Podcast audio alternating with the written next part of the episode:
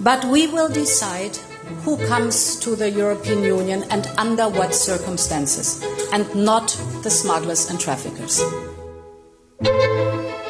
Viva! Está com o Expresso da Manhã. Eu sou o Paulo Baldaia.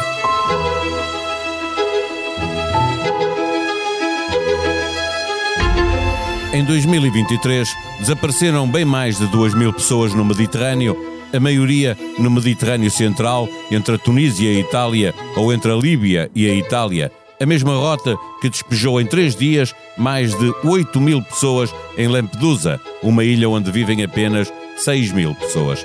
A pressão de ter, num pescar de olhos, mais migrantes na ilha do que população residente não fez diminuir a solidariedade dos lampesudanos e a maioria acorreu a ajudar quem arriscou a vida no mar para ali chegar.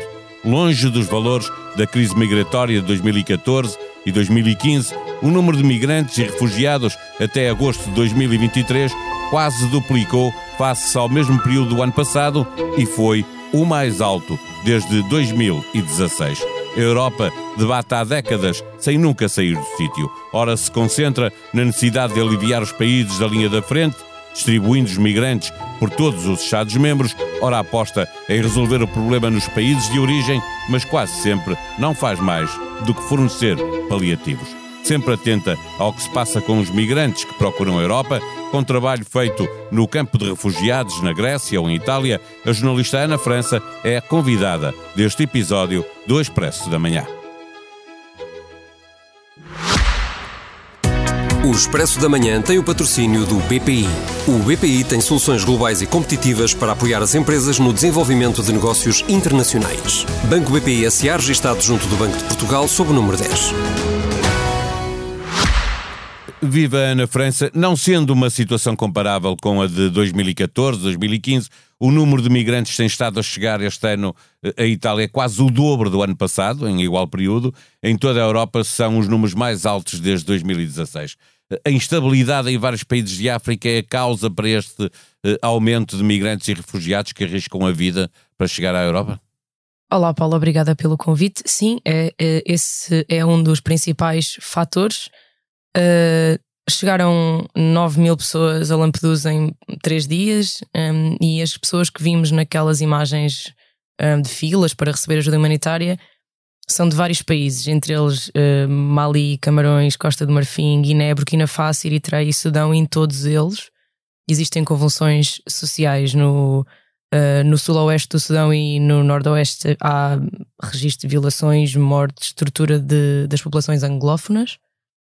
E podemos continuar por aí no Burkina Faso, as milícias não estatais estão a matar há meses. Ou seja, não são só migrantes económicos, são também refugiados, eh, claramente. É? Sim, um, mas casos. os sítios de onde eles vêm têm razões suficientes para assim os classificarmos. Se pensarmos que a guerra no Sudão começou em abril e há 4 milhões de deslocados internos, óbvio que as pessoas vão sair, mas é importante dizer que 80% dos africanos que fogem ficam em outro país da África. As pessoas não querem necessariamente passar por estas rotas perigosas tentam ficar uh, ali ao lado e, e, o Burkina Faso é um bom exemplo porque há muita gente neste momento a sair e vão para a Costa do, do Marfim que está a ter por seu lado um problema, não é? E, e já lá vamos porque muita gente estava na Tunísia e lá trabalhava, já vamos a esse ponto que está num texto que tu escreveste eh, no, no Expresso e que pode ser lido em expresso.pt, eh, enquanto que a chegada de migrantes tem estado a diminuir no Mediterrâneo Ocidental, rota Marrocos-Espanha e Oriental, Turquia-Grécia, aumentou mais do dobro no Mediterrâneo Central, rotas Tunísia e Líbia Alta, eh, Líbia, Itália, aliás, assim é que é, diz a Organização Internacional para as Migrações da ONU. Esta é a rota mais perigosa, segundo a ONU, e ela estima que até agosto tenham desaparecido mais de 2 mil pessoas nesta, nesta rota. Concorrência entre máfias leva os preços a ser bastante mais baixos, é o que diz a Agência Europeia Frontex. A Europa fala muito de necessidade de combater estas máfias, mas eh, o que é que está a falhar neste combate? Eu vou começar, talvez, por explicar sucintamente como é que isto acontece, como é que uma pessoa contrata um passador, não é um contrabandista, não é um traficante, porque neste momento as pessoas ainda estão a pagar porque querem este serviço. A meio dessas viagens, muitas vezes, torna-se uma relação de traficante e de vítima, porque as pessoas podem querer desistir e já não têm os passaportes, já não têm, dependem completamente daquela pessoa, estão no meio de nada e aí já se torna uma relação de tráfico. Mas Uh, estes serviços são providenciados um, a quem quer sair de um país para outro, normalmente, e começam ao nível local, mesmo nas aldeias. Há quase sempre um representante destas redes. Mas hoje em dia também já não é preciso, porque os Telegrams e os Instagrams e os Facebooks, basicamente há anúncios de, em cada local destes, destes traficantes. E depois, o que se passa é que o migrante vai pagando por etapa e tendencialmente ou idealmente cada vez mais perto do sítio para onde quer ir, qual é o seu destino uh, final é que é impossível sozinho alguém chegar a uma praia extremamente militarizada da Líbia ou da Turquia, e às vezes nem são exércitos que se pareçam com nada do que nós achamos um exército, são milícias. Não são exércitos regulares. Não, não, não se regem por qualquer lei internacional uh, de que nós estejamos a par e chegar lá e pedir um lugar naquele barco que ali está. Isso não é assim que se passa, é com intermediários e as pessoas vão pagando por essas etapas. A União Europeia, obviamente, há o Centro Europeu para o Combate ao Tráfico de Migrantes que foi criado em 2016, nessa, nesse pico que estavas a falar. E isto, a, a Europol e a Frontex há muito tempo que, obviamente, têm barcos neste momento no Mediterrâneo para tentar eh, verificar eh, ou tentar acabar com essas rotas. O problema, elas não vão acabar porque é uma relação básica de oferta e procura as pessoas não têm vias legais como chegar à Europa, não existe a possibilidade de entrar numa embaixada francesa no Mali e pedir asilo ou de uma embaixada um, portuguesa ou o que seja, isso, isso não existe. E portanto as pessoas são obrigadas a chegar fisicamente aos territórios e pedir então asilo nesses sítios. Quando conseguem chegar. Eh, foi assinada, vamos então à Tunísia, uma parceria estratégica com a Tunísia no valor de mil milhões de euros para investir na economia do país e implementar medidas eh, que levam ao desmantelamento de negócios, deste negócio dos contrabandistas, como lhe estavas a chamar, eh, mas a Tunísia está por estes dias no centro das atenções. O que é que se passa lá? A Tunísia é um, é, é um Estado cada vez mais uh, autocrático. O, o, presidente Kais Saied uh, foi imposto por um golpe de Estado e neste momento há perseguição a africanos subsaarianos, portanto, exclusivamente por serem negros e as frases, de, ele disse mesmo a frase de que estas pessoas estão a, a tentar modificar o tecido demográfico do país porque nos querem tornar uma nação negra e não árabe Igual, e islâmica. Iguaizinhos aos, à extrema-direita europeia, não é? E, e, basicamente o que está a acontecer é que as pessoas que muitas vezes ficavam na Tunísia a trabalhar não seguiam para a Europa porque era um país mais ou menos, a inflação está a subir imenso, há desemprego até para os tunisinos e para os estrangeiros e uh, as autoridades, em julho, portanto, há três meses, exatamente o mês em que a União Europeia assinou essa parceria de que falas, as autoridades tunisinas, tunisinas levaram 800 pessoas para uh, o, o, deserto, na fronteira com a Líbia, e deixaram-nas lá. E morreram crianças. Portanto, estas, estas pessoas, obviamente, estão ainda mais à mercê de traficantes porque estão desesperadas e, e querem fugir da Tunísia. Querem fugir da, da, Tunísia sim. O, o, que nos traz a esta conversa é a chegada em apenas três dias, como estavas a referir, de 8 mil, 9 mil migrantes a Lampedusa, uma ilha com 6 mil habitantes. A ilha foi visitada pela Primeira-Ministra italiana e pela Presidente da Comissão Europeia. As duas voltaram a pôr a tónica na necessidade de travar estes fluxos migratórios nos, nos portos de, de partida. A questão da distribuição destes migrantes por Estados-membros continua e continuará por resolver, não é? Porque há acordos, mas depois eles não se cumprem muitas vezes. Sim, não há acordos uh, obrigatórios, há acordos voluntários e, voluntários e como exemplo da discordância no seio da União Europeia, vimos este, esta semana a Alemanha a retirar-se desse acordo voluntário que tinha feito com a Itália, porque Itália de facto não é justo que Grécia e Itália recebam, obviamente, São os países gente. da linha da frente, não é? Onde chegam os, os migrantes. E a Alemanha tinha concordado em, em receber algumas dessas pessoas, mas por, uh, migra por pressão migratória do seu país, foi, foi assim que o ministro, uma fonte do Ministério do Interior falou com o Die Welt, e, e portanto já acabaram com, com isso.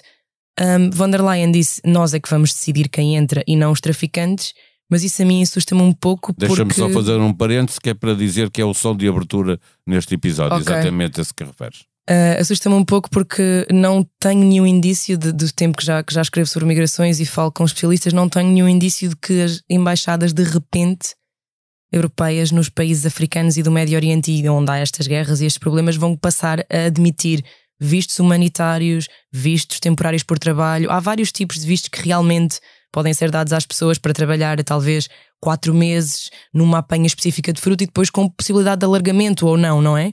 e essas pessoas já viriam com um propósito. E, e, aí sim, se não trabalhassem ou se não comparecessem naquela fábrica, aí poderiam ser removidas do país, mas hum, com depois de não cumprirem esse, esse acordo prévio. Mas feito. de facto, essas vias legais que von der Leyen também prometeu, uh, eu, não, eu não consigo ver uh, consenso na Europa para. Ela diz que sim, que já falou com alguns países e que lhe parecem abertos, mas serão sempre aqueles países, a Irlanda, Portugal, um pouco França que já estão a Alemanha talvez estejam Onde abertos. Onde há uma pressão menor também. Exatamente, de, não, não temos, nós não temos chegadas. Um, assim como aquela que se assistiu em, Sim, sim, desordenadas, descoordenadas. Claro. Finalmente, a questão dos migrantes e refugiados, e estávamos a falar também de pressão, que procuram a Europa é, é uma tragédia em movimento, mas também proporciona exemplos de humanidade que merecem ser realçados, e portanto vamos fechar com isso. Como é que os Lampedusanos receberam estes milhares de migrantes?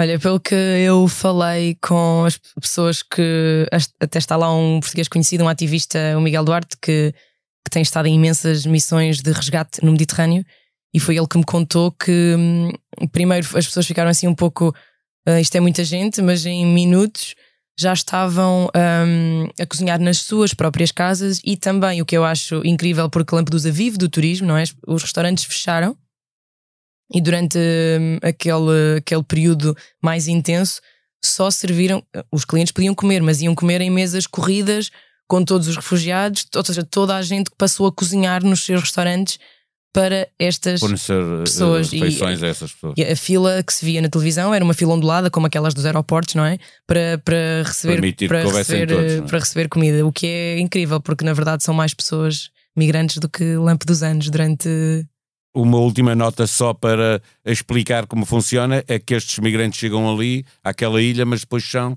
enviados para a Itália continental. Eles é? são, agora são muito mais rapidamente enviados. As primeiras vezes que eu fui a Lampedusa ainda era possível ver alguns migrantes a passear, já não é possível. Eles chegam ao centro de acolhimento, que hoje em dia é fechado, não era, é fechado, e são enviados para a Sicília em vários ferryboats, quase assim, eu diria 48 horas no máximo, e daí depois para o continente italiano para outras cidades maiores. O que a Itália, obviamente, não quer é que fiquem todos no, no país e que sejam ah, de alguma forma distribuídos. distribuídos por outros países europeus. Mas, como eu dizia, não, não sei se não sei se não vejo o que é que mudou assim tanto. Não há uma mudança política assim tão grande para nós conseguirmos acreditar que de repente a Europa vai voluntariamente decidir ah, ajudar, ajudar a Itália, mas numa, numa última nota, que às vezes também é importante, o provedor europeu já pediu a fiscalização deste acordo com a Tunísia porque é importante perceber se os fundos europeus estão de facto a ser enviados para um regime que envia pessoas para o deserto e os deixa lá por serem negros, não é? Portanto, também há essa fiscalização em curso. Do norte de África chegam quase diariamente milhares de migrantes e chegam também notícias de duas tragédias: o sismo em Marrocos e as cheias na Líbia. Na zona da Líbia mais afetada pelas cheias, causadas pela tempestade Daniel, que já vitimaram dezenas de milhares, continua a haver quem resgate cadáveres e procure sobreviventes. Ajuda humanitária vai chegando do estrangeiro e o país tenta unir-se face à tragédia. Reportagem de Ricardo Garcia Villanova, em Derna, na Líbia. A terra tremeu na província de Marrakech e atingiu a cidade, mas foi nas montanhas do Alto Atlas que mais danos causou. Uma semana depois, aldeias isoladas, vítimas por contar e danos por calcular. Há filhos que ficaram sem pais, pais que escavaram para salvar os filhos e não conseguiram. Veja a reportagem multimédia de Marta Gonçalves e José Seduvim Pinto com histórias de perda e destruição em Marrocos. A sonoplastia deste episódio foi de João Martins. Tenham um bom dia, nós voltamos amanhã. Até lá.